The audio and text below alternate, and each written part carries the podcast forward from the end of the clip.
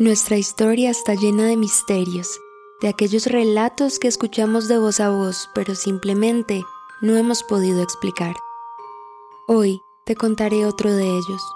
Bienvenido a Enigmas Ocultos, el podcast que te permitirá unir las piezas, presentado por Paulette.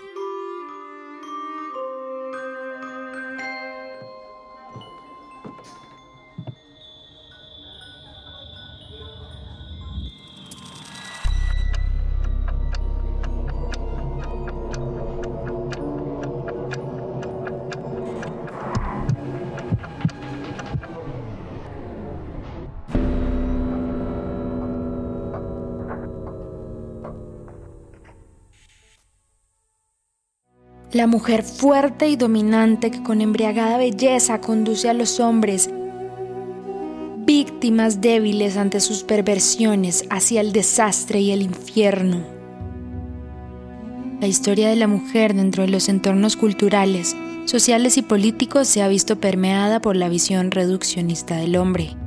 El patriarcado se ha encargado de tomar la figura femenina y opacarla porque esas capacidades femeninas, la astucia, la fuerza y la resiliencia que contiene la imagen de una mujer, supone por sí misma una insurrección. Y no es para menos. Años de represión por parte de la figura masculina dan como resultado mujeres capaces de cuestionarse la realidad y la historia que las habitan. Por supuesto, de reconocer también todo lo que son capaces de hacer desde que Pandora abrió la caja, Lilith se negó a yacer bajo Adán y Eva, desafió a Dios probando el fruto del árbol de la ciencia. La imagen de la mujer pecadora y culpable de aborcar el desastre a toda la humanidad ha sido un tema recurrente en el arte. La imagen de la mujer pecadora, el personaje fatal de la literatura, la supuesta culpable de los males del hombre, esa ha sido la concepción histórica del género femenino, pues según las determinaciones masculinas, aquellas mujeres que defienden su posición frente al hombre reclama sus derechos frente a la sociedad y se desliga de un modelo que la reduce a cumplir tareas de un contrato social que nunca firmaron, esas mujeres son consideradas demonios embaucadores y sexualizados. Y no es para menos, pues a través de una serie de artimañas que involucran más que intelecto, uso de su físico y capacidad de seducción, logran muy entre comillas ocupar espacios que no les corresponden. Esta muestra de reducción de poder femenino es resultado de que la figura patriarcal no es capaz de reconocer las capacidades femeninas, esas mismas que han sido invisibilizadas, camufladas e incluso robadas sin crédito por parte de los hombres. Sin embargo, a través de la historia han existido figuras insurrectas que no se conforman con lo establecido y reconocen de lo que son capaces, incluso en un contexto que juega en su contra. Hablar de esto procuraría un episodio completo, pues las pioneras del movimiento feminista han contribuido a la destrucción de un imaginario social de género. Y desde los diferentes campos y momentos históricos, hicieron temblar lo establecido para ellas mismas, reescribir la historia femenina. Una larga lista se nos viene a la mente, pero el día de hoy nos iremos muchos años atrás y reivindicaremos el papel de una de las mujeres más importantes e influyentes de la historia. De ella se ha dicho mucho, pero al mismo tiempo no se ha concluido nada. Soberbia, misteriosa, embaucadora, excesiva y provocadora. Todo lo anterior escrito y divulgado por hombres, la historia misma ha limitado la idea de que esta mujer haya sido capaz de llegar a ocupar el puesto que ocupó sin hacer uso de artimañas. Dudan que su inteligencia superaba la de muchos y que su ingenio la llevó a ocupar el rango más alto en el antiguo Egipto. Cleopatra, de nombre griego, sería la representación de Isis en la tierra y el mayor miedo de los hombres en esta época. Y, cómo no, era una mujer supremamente inteligente, diplomática, comandante naval, lingüista y escritora de tratados médicos. Descendiente de Ptolomeo I Soter y la última emperatriz del Imperio Romano. Aunque en la actualidad una mujer pueda desarrollarse sin problemas en todos los ámbitos académicos que pretendía explorar, La verdad es que las mujeres egipcias gozaban de una igualdad parcialmente dicha en comparación con las mujeres del imperio griego y romano. Eres la dueña de la tierra. Tú has dado poder a las mujeres igual al de los hombres. Esta declaración de la mismísima diosa Isis le otorgaba un lugar en la sociedad, aunque en el ámbito político seguían siendo rezagadas. Sin embargo, la llegada de Cleopatra al trono marcó un antes y un después, no solo porque según las antiguas escrituras era sumamente bella, sino porque poseía una inteligencia inigualable y una habilidad para la oratoria que en esa época se le atribuía únicamente a los hombres. Desde temprana edad, se veía a sí misma como una persona poderosa, razón por la cual, cuando tuvo que casarse con su hermano para continuar con su linaje, conservar el trono, utilizó esa elocuencia que parecía haber nacido con ella y le mostró a los oficiales egipcios ella era capaz de tomar el trono sin corregente masculino. Entonces, los documentos oficiales egipcios comenzaron a incluir a Cleopatra como única gobernante, evidencia de que había rechazado a su hermano Ptolomeo XIII. La gente comentaba que probablemente se había casado con él, de acuerdo con la costumbre, pero no hay constancia de ello. Una relación de esta naturaleza trae más problemas que beneficios y en este caso así fue. Poco tiempo después de la unión nació una disputa civil entre Ptolomeo III y Cleopatra, dando como resultado una posible derrota de la mujer y su destierro a Alejandría. Sin embargo, la llegada a su ciudad natal no significó la derrota, sino el inicio de su gobierno. Estando allí, organizó un encuentro con Julio César para formar una alianza que diera como resultado la derrota de su hermano, pero ese acontecimiento tardaría unos años, pues poco salió como ellos esperaban. En su lugar, Cleopatra y Julio César estaban recluidos en el castillo de Alejandría, amedrentados por el ejército de Ptolomeo XIII. La lucha fue larga y en la mayor parte de ella Cleopatra no se presentó. Uno porque confiaba en la resolución de Julio César y dos, porque según la creencia popular, estaba esperando un hijo con él.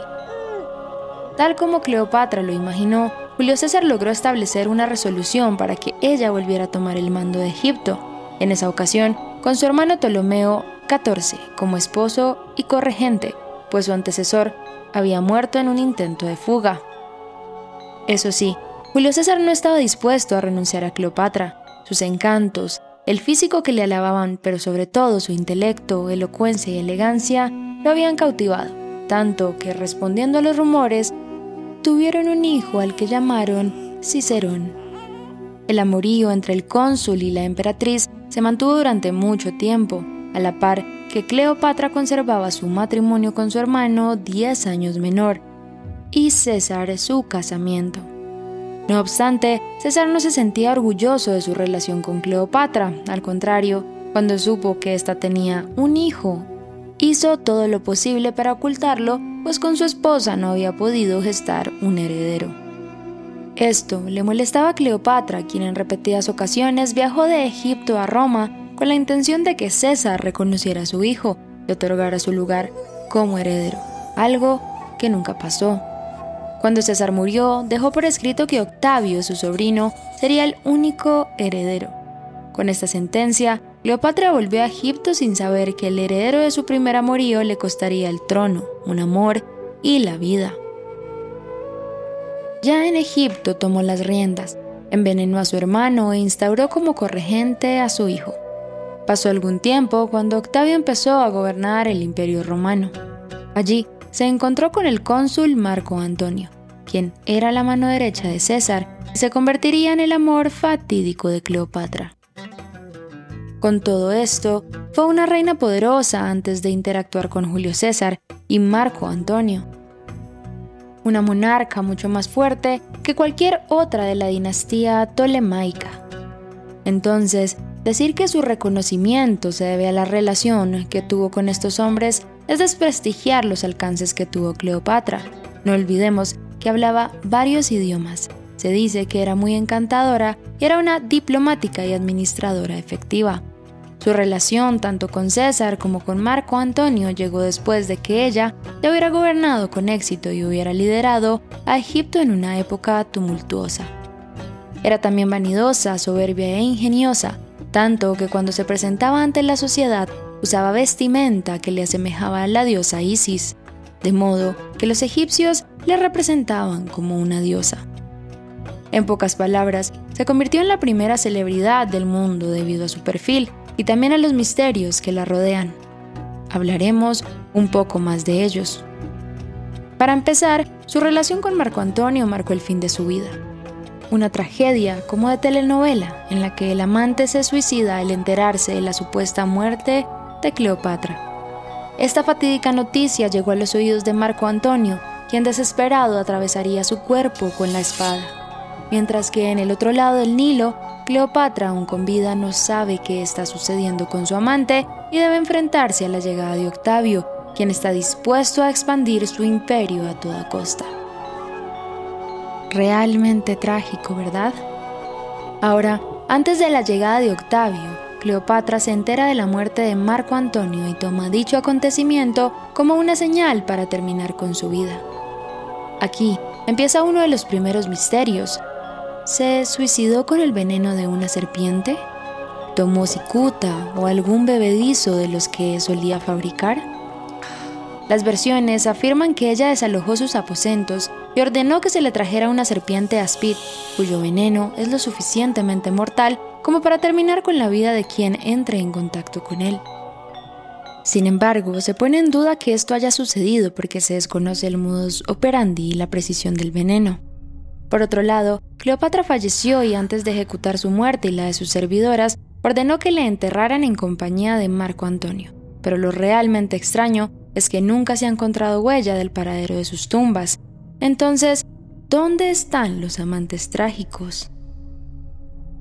Se han realizado miles de excavaciones con el fin de determinar el paradero de los amantes y no se ha tenido suerte. De hecho, el mayor acercamiento al paradero de la tumba fue cuando exploraron Alejandría y aún así tampoco tuvieron respuesta. De esta enigmática mujer, de la que desconocemos su apariencia física, pues ningún retrato de la época parece hacerle justicia, concluimos que, sin saber su paradero actual, la imagen de la diosa faraónica permanece en la actualidad como un icono global. No conocemos cómo se veía físicamente, pero incluso desde esa invisibilidad podemos deducir que aunque fuera una mujer vanidosa, seguía priorizando la permanencia cultural y la oda a la inteligencia, y esa es realmente la marca que dejó sobre la tierra. Acabas de escuchar Enigmas Ocultos, el podcast que te permitirá unir las piezas. Espero que con él hayas dilucidado un poco más de nuestra historia y también que te hayan surgido preguntas que esperamos responder en un próximo episodio. Gracias por escucharnos y nos vemos cada viernes.